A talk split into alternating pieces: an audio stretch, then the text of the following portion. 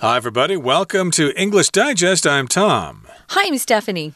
It's our literature unit for the month of November, and we're going to read a classic novel for this month entitled A Tale of Two Cities.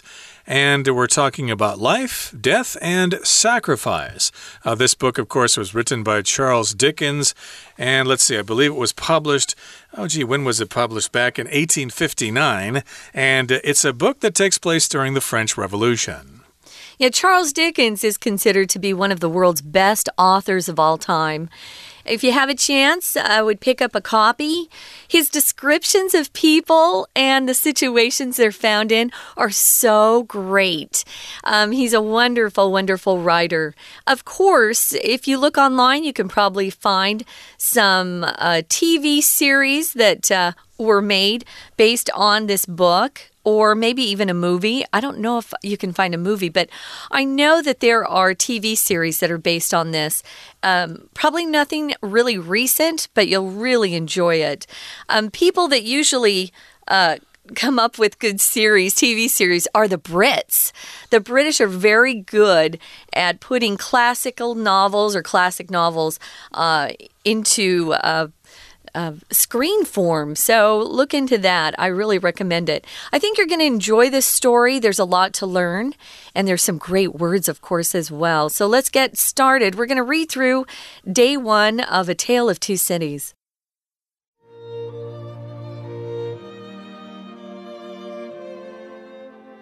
Jarvis Lorry, a banker, is journeying from London to Paris.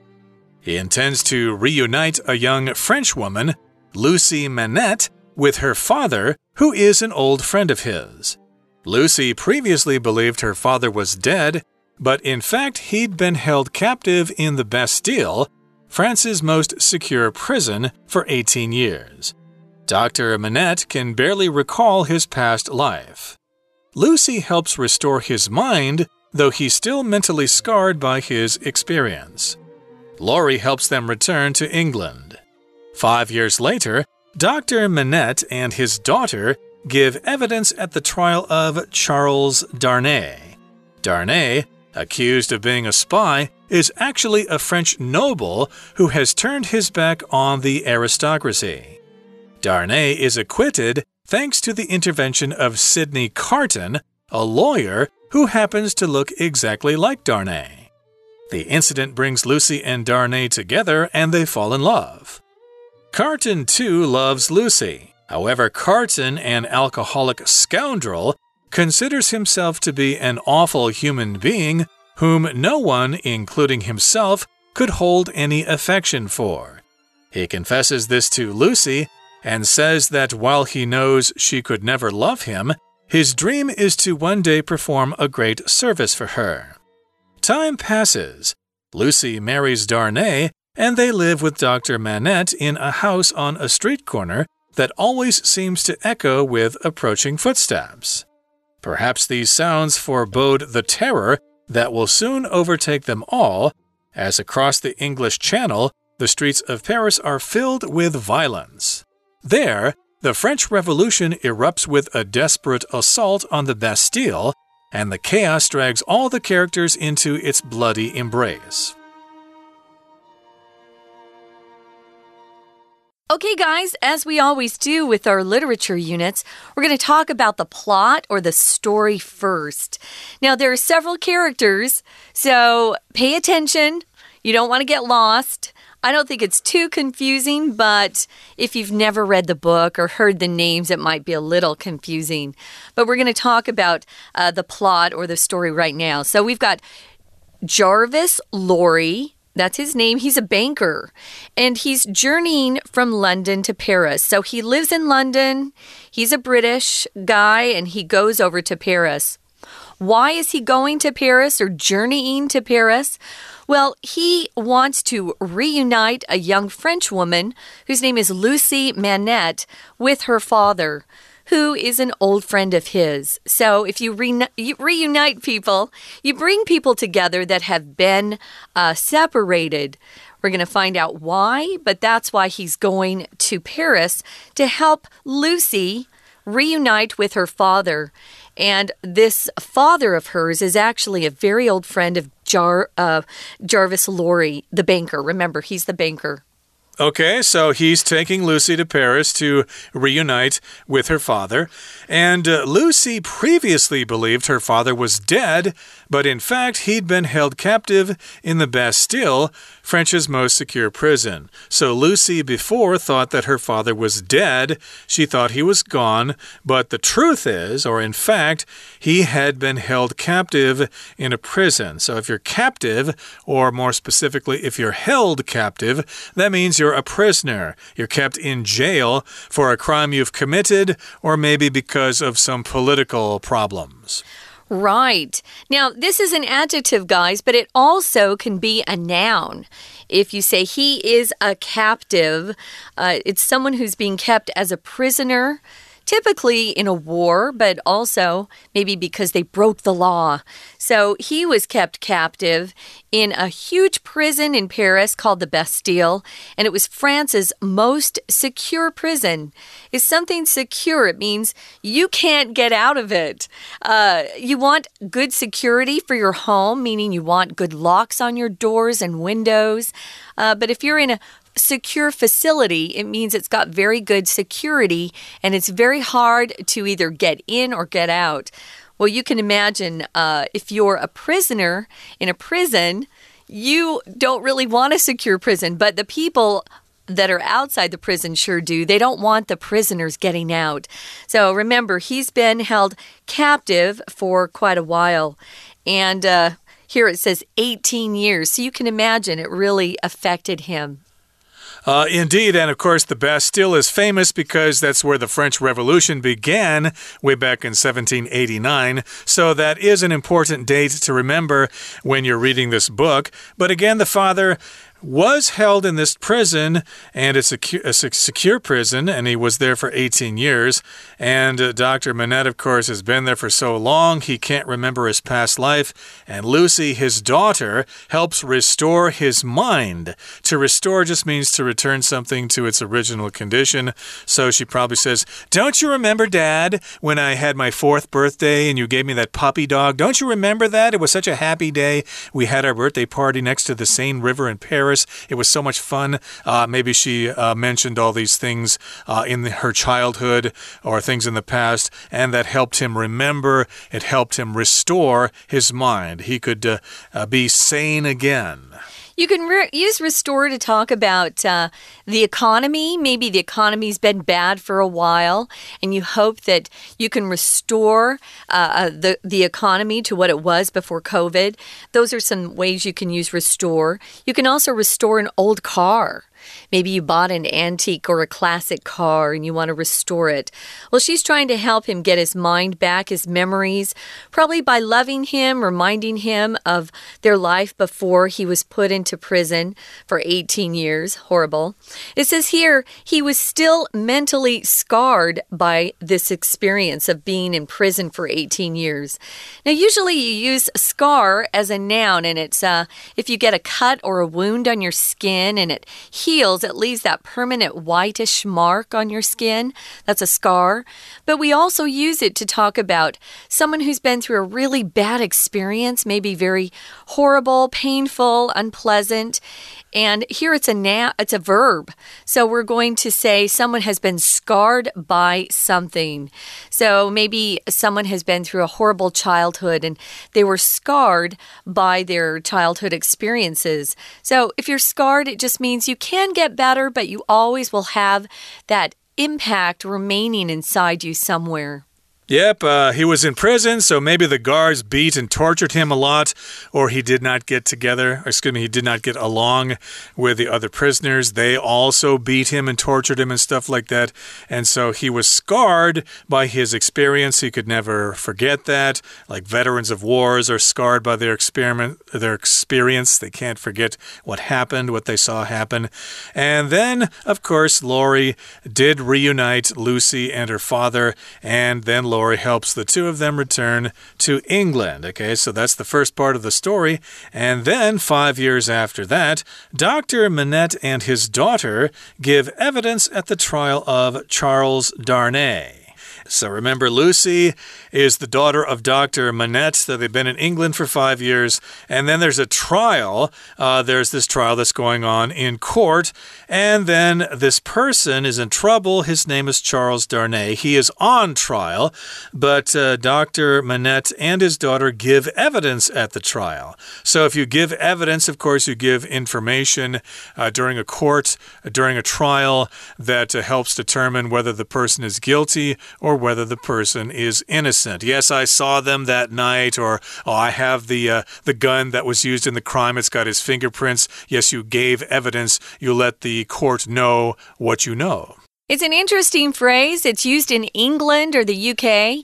If you're an American, you say you were a witness in a trial or you testified for the the defense or the prosecution. Yeah, to give evidence. I I remember the first time I watched a British uh, TV show about their court system, and I thought, oh, they say give evidence. Yeah, we really don't. We testify or. Um, are a witness in a trial. So Dr. Manette and his daughter um, are giving evidence at the trial of Charles Darnay. We're going to learn more about Darnay, but uh, and he will be a very important figure in this. But first, we're going to take a short break and listen to our Chinese teacher. 听众朋友，大家好，我是安娜。我们今天开始连续三天要带大家看一个文学巨作，叫做《双城记》。这个《双城记》呢，《A Tale of Two Cities》，它是十九世纪 Charles Dickens 狄更斯这个文豪的一个经典的作品。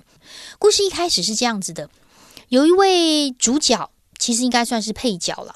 这个配角叫做 Jarvis Lorry，他就出现在第一天。第一段这个第一句的地方，那么 Laurie 他是一个银行家，那么当时呢，他就要从伦敦回到法国去，那他带着一个法国的女人，这个女生出现在第二句，这个主角 Lucy Manette，她是谁呢？她就是这整个小说环绕着的主角，叫做 Doctor Manette，曼奈特医生他的女儿。那么，Lori 要带着他干什么呢？Lori 其实是要带着 Lucy Manette 跟他的父亲重聚。在第一段当中的第二句啊，出现了一个非限用非限定用法补充说明的关系子句，先行词是 her father，逗点之后的 who 到句尾是补充说明。补充说明什么呢？也就是 Lori 他有一个老朋友，也就是 Doctor Manette。但是 Lori 其实一直都在抚养 Dr. Manette，他的女儿叫做 Lucy Manette，所以现在故事呢，就先从 Lori 带着 Lucy 回去看爸爸，跟爸爸重聚的这个桥段开始。好，那么因为其实 Lucy 呢，本来之前以为他父亲已经死了，但是其实 Dr. Manette 是被关在法国非常有名、守卫非常森严的一个 Bastille，就是巴士底监狱。那当时，Doctor Manette 在那边呢，真的非常的痛苦，几乎没有办法回忆出他之前原本的生活。而 Lucy 跟他重聚之后呢，就帮忙他的父亲恢复记忆。当然，虽然在精神上啊，这个 Doctor Manette 他整个的这个精神上呢，在因为过去的这个经历有一些创伤，但是他的好朋友 Lori 还是帮助他们返回英国了。那么五年之后，我们进入到第二段，Dr. Manette 跟他的女儿，因为在某一次的审判当中作证。接下来就到了这个场景，那么作证是为了什么样的审判呢？第二段第一句当中，最后面提到一个主角出现了，Charles Darnay，Charles Darnay 是另外一个主角哦。这个审判是围绕着他，为什么？We're going to take a quick break. Stay tuned. We'll be right back.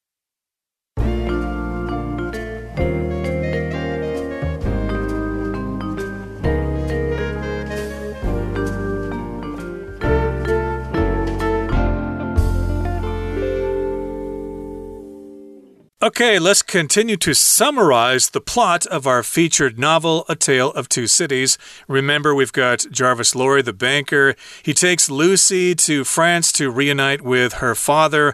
The father can't really remember his past, but she helps him regain his mind. She helps him restore his mind. And then the three of them return to England. And five years later, there's a trial going on. And the doctor, Dr. Manette, the father, and his daughter provide evidence they give testimony, they give evidence at a trial, and it's the trial of Charles Darnay. So, what's wrong with Charles Darnay here? Well, Darnay, accused of being a spy, is actually a French noble who has turned his back on the aristocracy. So, if you're a spy, that means you're getting information from another country without them knowing about it. So, of course, in countries all over the world, there are spies. China has spies in the U.S., getting information about the U.S., and the U.S. probably has spies in China as well. So, in this particular case, he's accused of being a spy. I suppose a spy from France spying on England. Right. That's that's it exactly. So he's accused of being a spy, and you find out that he's actually a French noble or a French nobleman who has turned his back on the aristocracy. So, the aristocracy, of course, is royalty. They're born into wealthy families that have a lot of power. And this was the case in France and England and Germany and all those countries at this period of time in history. So, he turned his back on. If you turn your back on someone, it means you refuse to help them or support them or even be involved with them. You walk away from them. So uh, you might have a friend who has turned his back on his family. Or sometimes you see people on the street who are taking their pet and leaving it on the street and then driving away. They turn their back on their pet, their dog. They refuse to take care of it. Well, he had turned his back on the aristocracy. He didn't like who they were. He didn't think that uh, he wanted to live that life. So Darnay is acquitted thanks to the intervention of someone whose name is Sydney Carton, a lawyer who happens to look exactly like Darnay. Now, remember that, that's a very big piece of this plot or piece of the puzzle. Intervention. Now, if you're acquitted, it means you went through a trial. People thought you were guilty of something, but then the uh, jury uh, listened to the evidence and they listened to the witnesses and they decided at the end that you were not guilty. So if you're acquitted, it means you were found not guilty and you can go back to your regular life. You're free to return to your life. Now, why did this happen? Well, it was because of Sydney Carton and his intervention. Right, to intervene, that's the verb. You just get involved in something that you weren't involved with before. So, indeed, uh, you can have intervention in all sorts of things. If uh, your friends are having a fight, you can intervene. You can kind of step in and say, hey, what's the problem here? You know, you guys need to talk this out. Quit having this argument. And the act of intervening is called intervention. So, because of the intervention of Sydney Carton, the French noble who turned us back on the aristocracy, Mr. Darnay, he was acquitted because, again, of that intervention. Now, the incident brings Lucy and Darnay together. Darnay is probably a handsome man, and Lucy's probably beautiful. So, this incident or this uh, trial actually brings Lucy and Darnay together. They meet and they fall in love. Now, Carton, too, Poor guy, he loves Lucy as well, but Lucy already loves Darnay. So he um he doesn't have a very good life, though. Carton, you find out, is an alcoholic scoundrel. Oh, no. Yeah. If you're alcoholic, you're addicted to alcohol uh, alcohol can get you drunk. Well, if you're an alcoholic, it's very hard for them not to have alcohol every day. Um, they need it because their body just craves it, so they're addicted. Scoundrel is kind of an old fashioned word. But you'll see it in these kinds of classic books. A scoundrel is kind of a bad man, a dishonest person, especially someone who has cheated other people or has been dishonest with other people. Um, sometimes, even today, we'll call, as a joke, we'll say, oh, he's such a scoundrel. Scoundrel is kind of a fun word from, I would say, the 1800s and 1900s. But again, you'll still hear it today. Yeah, you might uh, hear the term nowadays a lowlife or a lowlife scum or something like that. But back then they said scoundrel. We don't really use it so much nowadays. But uh, yes, Carton looks exactly like Darnay, but unfortunately he turns out to be an alcoholic scoundrel. And uh, he realizes this. Uh, he considers himself to be an awful human being whom no one, including himself, could hold any affection for. So he knows he's a bad guy. He knows he's a scoundrel. So at least he's realistic about this. And he knows that uh, nobody could love him, and he won't even love him, him himself. He won't even love himself. Right. And he has no affection for himself. Affection just means love, care, feelings for someone. Yeah, fondness for someone, a feeling of liking someone or loving someone. Uh, yeah, we have affection for people. You can also use this phrase to hold affection for someone or have affection for someone. And he confesses uh, this to Lucy. He tells Lucy he's in love with her, but also says, you know, he's not a good guy. So while he knows she could never love him, remember, she loves Darnay, his dream is to one day perform a great service for her. And we're going to find out he has that opportunity in this book.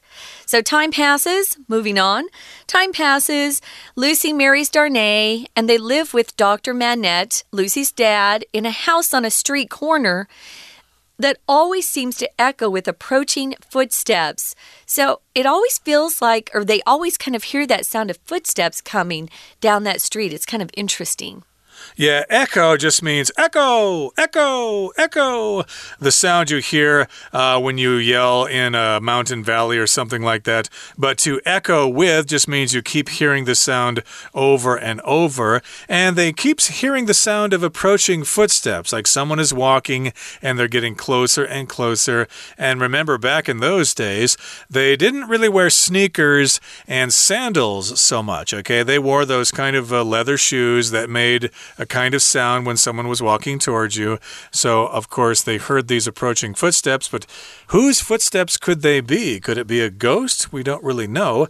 But uh, perhaps these sounds forebode the terror that will soon overtake them all. Ooh, sounds kind of uh, mysterious, kind of scary. Forebode is a word you don't see very often. It just means to warn of some sort of event in advance. Gives you kind of feeling that there's danger around the corner, or you just have that unsettled feeling. Uh, foreboding, we'll see that form of the word quite often, but uh, yeah, forebode the terror. So, kind of gave them a, an advanced warning that terror would overtake them all. Now, what's happening across the English Channel? The English Channel is that narrow piece of water uh, between southern England and northern France. It connects them, and the people uh, uh, go back and forth across the channel to get from one country to another. Well, over across in Paris, they're undergoing a French Revolution. Uh, which means the people are rising up and rebelling against the leaders, the French aristocracy, the king and the queen, and they're trying to get rid of them. They ultimately do by uh, killing them, of course. But where all of this uh, revolution starts is at the Bastille prison. And that's why they call their Independence Day Bastille Day. In America, we call it the 4th of July, right? 4th well, for us, it's the 4th of July, yeah. but for them, it's the 14th of July. It's Bastille Day. Exactly. And of course, that marks that uh, storming of the mob on that prison there. Yeah. Uh, that's, uh, that, what's, uh, that is what began the French Revolution way back in 1789. So, indeed, that's an important location for French people, the Bastille. And as you said, the Bastille or Bastille Day is their day of independence or a national holiday there. And so that's what's going on in France at the time. The French Revolution has erupted, it has begun, and there has been a desperate assault on the Bastille, which was the event I was just uh, mentioning here. Desperate means people are at the end of their rope, they're at the end of their tether, they have no other choice. So they attacked this prison, and then chaos erupted. Right. And it says here the chaos drags all the characters into its bloody embrace or a bloody hug Kind of fun wording there by our author. Um, really fun. Um, right now, guys, We're out of time. But we're not done talking about the plot. So come back for day two. We'll continue talking about the story of A Tale of Two Cities. We hope you'll join us then. Before we leave, though, we're going to listen one more time to our Chinese teacher. 因为 Darny 他是被指控为间谍， 而 Darny 是谁呢？实际上他是一个背弃贵族阶级的法国侯爵。好，接下来我们看到的是，其实 Darny 是一个法国的贵族。我们先把后面 a French noble 这里划线起来，它是个先行词哦。而 noble 之后的互到句尾可以左右挂号，限定用法关系子句，文意上就是他背弃了贵族阶级的一个。法国侯爵，不过因为多亏了另外他的律师的调停，Darny 好险，后来就是无罪了。那我们看到一个主角又出现了，在第三句的地方，第三句大概中间的地方，逗点前面，Sydney Carton，Sydney Carton 是 Darny 的律师，而且很巧的是啊，他跟 Darny 两个两个人长得很像，诶，几乎一模一样，这这个是一个巧合。好，不过呢，Carton 这个律师啊，他基本上是一个酗酒的流氓，而且他觉得自己很恶劣、很坏，没有任何人，包括他自己，都不可能喜欢自己。我们看一下同样第二段的第六句的地方，第六句大概在中间的地方有个先行词，an awful human being。一个很糟糕的人，后面的 who 一直到句尾可以左右挂号，挂号里面的限定用法的文意是没有人，包括他自己会喜欢上他，而且啊，他也对 Lucy 坦诚这一点，连他自己都不喜欢自己。虽然他知道 Lucy 不可能喜欢他，言下之意是其实 Carton 很爱 Lucy，但是。虽然 Lucy 是不可能会喜欢上他，但是他希望有一天能够为 Lucy 能够做一件什么样伟大的事情。同样在第二段第七句最后一句的地方，逗点之后的 while 是 although 的意思哦。好，那么时光就流逝啦。那因为 Darny 跟 Lucy 两个人呢发生了情感，然后后来也结婚了。那于是他们就跟这个 Lucy 的父亲 Dr. Benny。Doctor Manette 就住在街角的某一栋房子，可是啊，这栋房子在这个故事当中有很重要的意象，因为这栋房子啊，似乎一直都会回荡着脚步声，也就是呢，有人走经过这个房子，哒哒哒哒的声音就会在他的房子里面回荡。那么这些声音呢，其实是预示着很快就会笼罩所有人的恐惧，也就是法国大革命。我们最后这一段，请注意一下第二句的地方。第二句也有一个限定用法的关系子句，先行词是 a house on the street corner。关系子句从后面的 that 一直到句尾。那么第三句也有一个限定用法的关系子句哦，先行词是恐惧 the terror，后面的 that 到逗点是限定用法的关系子句。好，那么逗点之后的 as 呢，则是。Because，因为接下来就爆发了法国大革命。我们明天会带大家看故事的内容。我是安娜，我们明天见。That brings us to the end of our lesson for today, but please join us again next time when we continue to summarize A Tale of Two Cities, a novel by Charles Dickens. Until that time, I'm Tom. I'm Stephanie. Goodbye. See ya.